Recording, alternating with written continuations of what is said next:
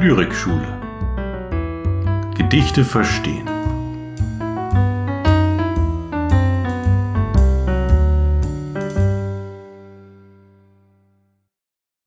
Gottfried Benn D-Zug Braun wie Cognac, braun wie Laub, rotbraun, Malaiengelb. D-Zug Berlin, Trelleborg und die Ostseebäder. Fleisch, das nackt ging, bis in den Mund gebräunt vom Meer, reif gesenkt zu griechischem Glück, in Sichelsehnsucht, wie weit der Sommer ist, vorletzter Tag des neunten Monats schon. Stoppel und letzte Mandel lechzt in uns.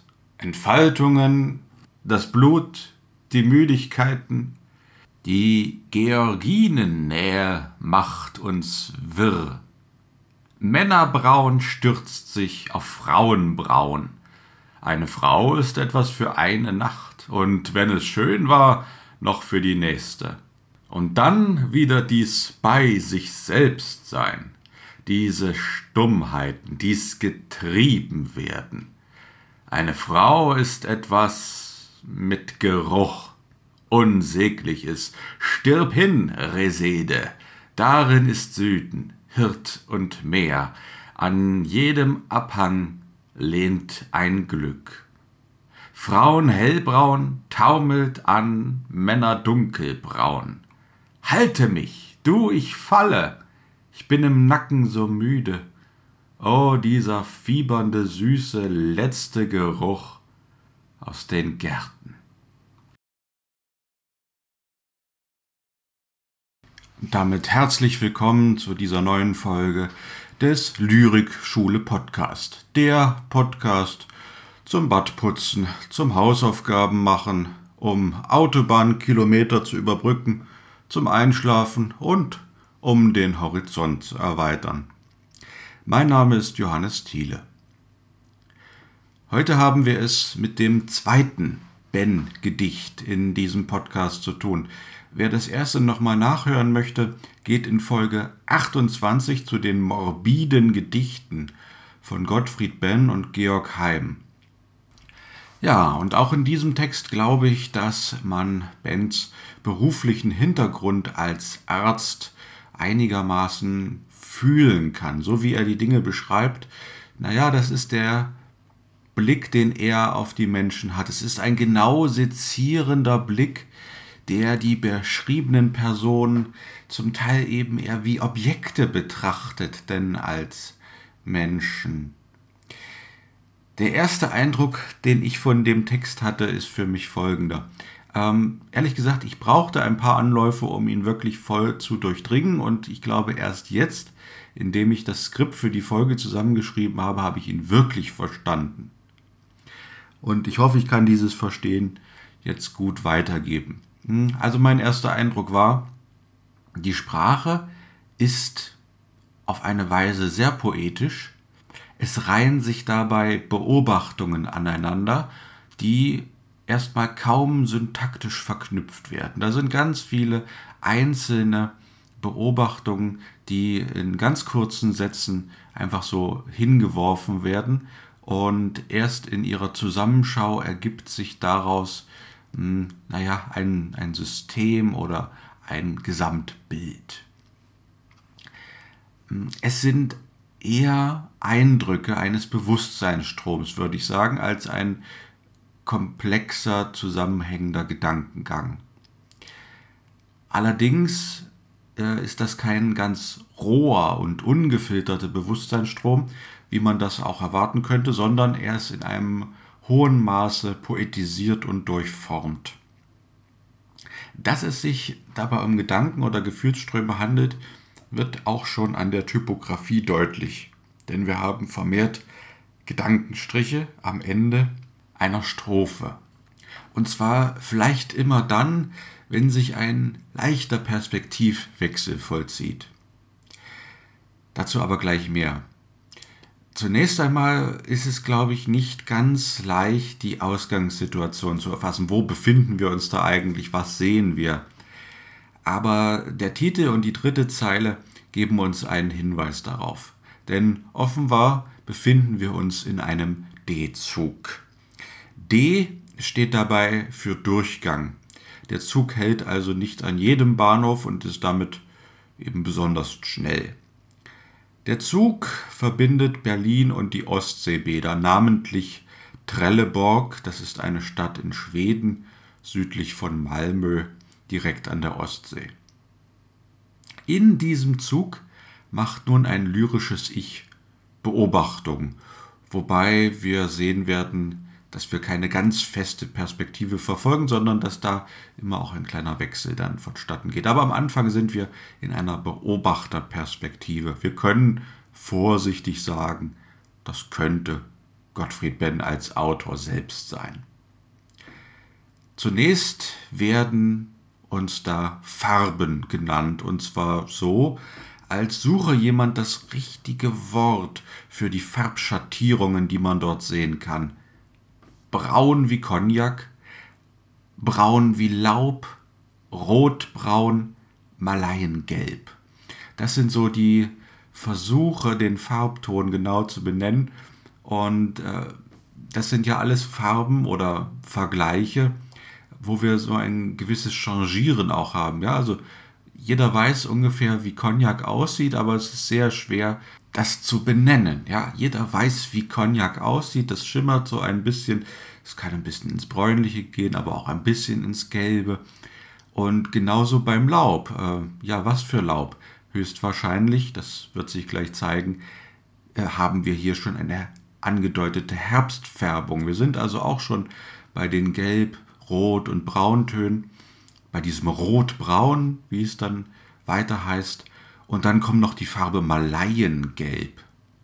Das bezieht sich, der Begriff Malayen, auf eine Ethnie in Südostasien, also hier auch schon eine gewisse Exotik, die man sehen kann.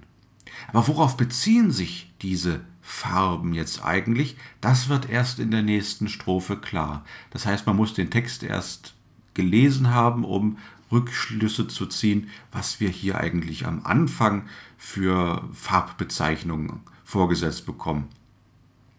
In der Strophe heißt es dann nämlich Fleisch, das nackt ging. Gemeint sind also die Menschen, die von der Sommerfrische zurückfahren und in diesem D-Zug sitzen. Sie sind hochgradig gebräunt und zwar bis in den Mund hinein, wie es heißt eine Hyperbel, eine Übertreibung. Dass sie dort nackt gingen, mag ein dezenter Verweis auf die Freikörperkultur sein, die als Teil der Lebensreformbewegung um die Jahrhundertwende entstand. Das ist also zu der Zeit durchaus schon gang und gäbe, dass es so etwas gibt. Der erste deutsche FKK-Verein wurde übrigens, ähm, mal so ein bisschen unnützes Wissen am Rande, 1898 in Essen gegründet. Vielleicht ist das aber auch ein bisschen überinterpretiert, denn so oder so zeigt man ja am Strand mehr Haut als im Alltag in der Stadt.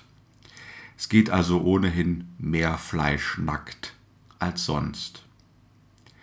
Auffällig ist hier außerdem an der Formulierung Fleisch, das nackt ging, noch Folgendes, nämlich haben wir hier wiederum diesen ja, ich sag mal, anatomischen Blick des Arztes, der die Menschen nicht als Individuen mit Seele und so weiter betrachtet, sondern ziemlich nüchtern als einen Organismus, der hier auf das Wort Fleisch reduziert wird. Wie wir gleich sehen werden, schwingt hier auch schon die Konnotation fleischlich, wie in fleischliche Liebe, also Sex mit. Nicht umsonst wird ja auch betont, dass es nacktes Fleisch ist. Diese Reduktion kann man, wenn man das jetzt auf ein Stilmittel bringen möchte, als Pars pro Toto bringen als Begriff. Pars pro Toto übersetzt heißt das, ein Teil steht für das Ganze. Das Fleisch, die braune Haut steht also für den ganzen Menschen. Wird aber eben auf diesen Aspekt reduziert, auf das Körperliche. Diese Menschen sind nun am Ende des Sommers denn es ist schon September, wie wir erfahren, reif gesenkt zu griechischem Glück in Sichel Sehnsucht. Das griechische Glück verweist auf die Sonne Griechenlands und einen vorgestellten idyllischen Zustand, den einen die Urlaubszeit nun mal erleben lässt. In der folgenden Strophe werden weitere Eindrücke dieses Spätsommers scheinbar ohne großen Zusammenhang zusammengetragen. Da heißt es Stoppel und letzte Mande lechzt in uns. Entfaltungen, das Blut, die Müdigkeiten, die Georginennähe macht uns wirr. Das bedarf gewissermaßen der Übersetzung. Mit Stoppel sind wohl die Stoppeln auf dem Feld gemeint, die auf die vergangene Ernte hinweisen, und auch die letzte Mande, also eine Frucht südlicher Provenienz, zeigt, dass sich das Jahr neigt, dass man den Herbst vor der Tür hat, dass man ihm entgegenfährt mit diesem D-Zug sozusagen. Und dabei gleichzeitig in die Müdigkeiten hineinfährt, die in einen hineinsickern. Die Georginen, das sind Dahlien, ein anderer Begriff für Dahlien. Und sie künden ebenfalls vom Ende des Sommers, denn es sind ja Blumen, die im Spätsommer blühen oder zum Beginn des Herbstes. Wie in dem hier schon besprochenen Gedicht Kleine Aster treten auch hier in diesem Text also wiederum Blumennamen hervor und bekommen eine symbolische Qualität. Sie sind also mehr als nur Blumennamen, sondern sie verweisen auf etwas. Die nächsten Verse nehmen dann erneut das Thema der Fleischlichkeit auf, wobei die Menschen wieder ziemlich als Objekte betrachtet und sprachlich in einer Pass-pro-Toto-Technik transportiert werden. Männerbraun stürzt sich auf Frauenbraun. Eine Frau ist etwas für eine Nacht, und wenn es schön war, noch für die nächste. Das Ende des Sommers geht also nicht ohne ein letztes Fanal an Leidenschaft vonstatten, hier stark aus einer männlich-chauvinistischen Perspektive betrachtet. Wird auch deutlich an diesem ähm, Verb stürzt. Ja, das kann man schon fast hinterfragen, ob da äh, von Einvernehmlichkeit gesprochen werden kann, aber lassen wir das mal äh, außen vor zunächst. Der ähm, Geschlechtsakt wird dabei in jedem Fall rein körperlich bewertet und nicht auf einer Gefühlsebene, die wir Liebe nennen könnten. Nein, von Liebe ist hier keine Rede. Diese Beschreibung von Sexualität ist in der Lyrik zu der Zeit vielleicht noch nicht ganz üblich. Ähm, ben hat hier damit auch ein gewisses Experiment was das Thema angeht, gewagt. Tja, äh, ich sagte, von Gefühlen ist hier keine Rede. Vielleicht kündigt sich ein gewisses Bedauern dann doch in den nächsten Versen an. Da heißt es nämlich, und wir können durchaus sagen, dass das aus der männlichen Perspektive ist, und dann wieder dies bei sich selbst sein, diese Stummheiten, dies getrieben werden.